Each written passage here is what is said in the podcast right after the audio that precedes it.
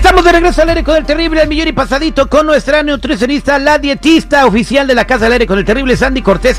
El día de hoy Sandy nos va a hablar de pues las cosas que hacemos eh, para fregar nuestro metabolismo y esto frena pues nuestras metas de bajar de peso, de vernos bien y de tener una salud envidiable, ¿no? Cuando tienes un metabolismo chido, seguridad, no te canses, a veces uno ya son las 8 de la mañana y anda cabeceando o, o pierde mucha energía, le da mucho sueño a cada rato, no tiene ganas de hacer nada, pero no nos damos cuenta que es porque nuestro metabolismo está bien fregado. El día de hoy vamos a hablar de tres cosas que tú no sabías que te lo están haciendo pedazos. Y la primera cosa que vamos a platicar es de las botanas. ¿Cuántas veces nosotros no queremos ir por una jicama con chile o queremos ir por un elote en vaso con mayonesa, limón y sal bien sabroso con su quesito encima o queremos ir, no sé, eh, a echarnos una paleta de mango con chamoy? Esas son las botanas cómo nos están afectando y cómo nos frena nuestro metabolismo. Sandy, platícanos, muy buenos días. Hola, muy buenos días, ¿cómo están todos? Al millón y pasadito, y hoy nos vienes a dar en la torre, porque todos botaneamos. Pues sí, y es que le tenía que decirles cómo es. Oye, pues quiero que estén súper saludables para que le estén aquí echando el rollo a toda nuestra gente. Ok, ¿cómo nos afectan las botanas y cuáles son las botanas que no recomiendas? Ok, de las botanas hay que acordarnos que las botanas solamente son como un pequeñito tentempié antes de la comida. Si por ejemplo uno no va a tener una comida a tiempo, absolutamente puedes tener una botana. Pero ¿qué es lo que pasa? Que las porciones de estas botanas son gigantes. Estás comiéndote tres veces más la energía calórica de lo que necesitas en un tipo de botana. más que nada las botanas van a ser cosas que son alimentos que son naturales o simples. Por ejemplo, una manzanita con un poquito de almendras, un poquito de pepino con limoncito, un poquito de, vamos a decir, de apio con eh, o con poquito guacamole o poquitas chips de, de, de los chips regulares, pero poquitas, pues. La gente se está agarrando tres veces más de la cuenta. So, acuérdate de tu puño. Lo que cabe en tu puño va a ser un tipo de snack. Ok, bien. Eh, seguridad, díganos usted sinceramente cuál fue la última botana que se comió y cuándo fue. Hace como 10 minutos me comí eh, un traste grande de pepinos con chamoy con chamoy, ya ves, es el punto número dos, pues. O sea, chamoy, ¿Cuánto chamoy? No, pues sí, era un buen de chamoy, este, Sandy. La neta sí, pero eran pepinos. Ahí está verde y es nutrición. El chamoy es como si le echaras mucha sal.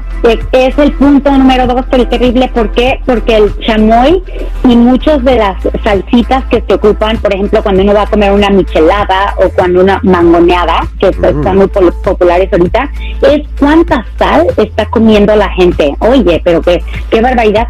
A mí se me paran los pelos nomás de ver cuando la gente come cosas de esas, porque la sal está arruinando definitivamente tu metabolismo. Imagínate, hace que que, tu cuerpo agarre mucho el agua, retiene muchos los líquidos y tu corazón, tus riñones y tus intestinos van a estar en alerta, con una con una ah, bandera roja diciendo ayúdenme acá, ayúdenme acá. Entonces tenemos que echarle pues un poquito más de ganas a la porción ya sea de chamoy, de sal, de tajín, de todas estas cositas ricas que comemos. Oye, por ejemplo, yo que me como un vaso de elote con mayonesa, sal, limón, mantequilla y chile piquín, Ay, mira, ponte a pensar, la mayonesa, ¿tiene sal? Sí. ¿El chile piquín tiene sal? Sí. Sí. ¿Qué más dijiste que le pones? Limón y queso. Ok, limón no tiene sal, pero el queso sí tiene sal. Entonces, tres de las cosas que le pusiste ahí ya tienen sal. ¿Ves? Yo nada más una, güey, tú tres. ¿Qué óvole? Tú me ganas. Entonces, si se te antoja un elote en vaso, lo único que tienes que hacer es, pues, no, nomás echarle puro limón y un poquitito de tajín, ¿no? ya sea ya lo que lo que más se te antoje. Si quieres ponerle quesito, nomás le dices poquito queso, poquito tajín y, y saltate la mayonesa. Pues ya vas a tener queso, ¿para qué comer la mayonesa? Bueno, ya para finalizar la serie, Sandy, esto, paren oreja toda la gente que está escuchando el aire con el terrible. La tercera cosa que hacemos que nos zumba el metabolismo de una manera horrible es el estrés, imagínate. no, bueno el estrés definitivamente y vamos a decir que por qué pasa esto, porque el estrés demasiado está afectando todas nuestras hormonas que controlan el, el metabolismo.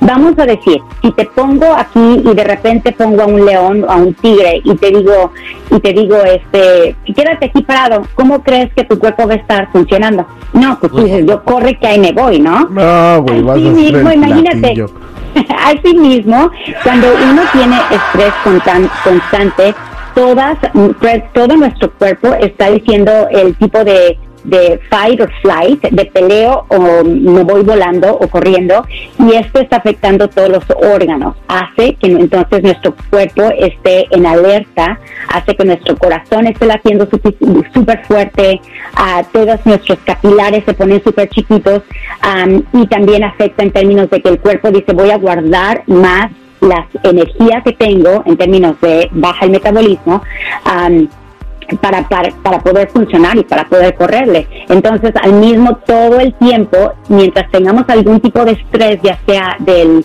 de fuera, del environment o interno, es lo que también está afectando nuestro metabolismo y es lo que definitivamente es una de las pandemias más grandes ahorita, el estrés, como la gente tiene de todo. Vale, ¿y cómo lo evitas? Pues cómo lo evitamos, es la cosa, ¿no? el, evita, el estrés es ayudar a nuestro cuerpo a estar presente y decir, ok, vamos a lidiar con este problemita que tengo o con las cosas. Más que nada los tipos que doy, el tip que doy en términos de estrés es de siempre hacer algo que te ayude a estar más presente y más calmadito. Por ejemplo, el caminar y estar respirando. Me un pomo de tequila, un, me fumo un churro, no, algo así, ¿no? No, pues no, ahí pues tampoco.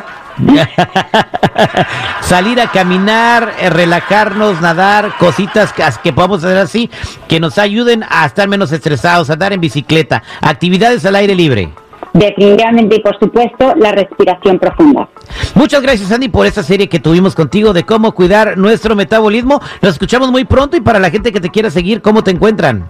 Me encuentran en las redes sociales como a, arroba dietitian Sandy y en mi página de internet es súper fácil sandycortez.com, que ahorita les estoy dando 10 secretos para poder mantener peso sin dietas absolutamente gratis. Es una guía que les podrá llegar directamente en su correo electrónico. Si la quieren en, en español, la tengo en inglés, pero la puedo mandar en español que la tengo disponible. Pero nada más pongan su correo electrónico su nombre y les va a llegar una guía totalmente gratis.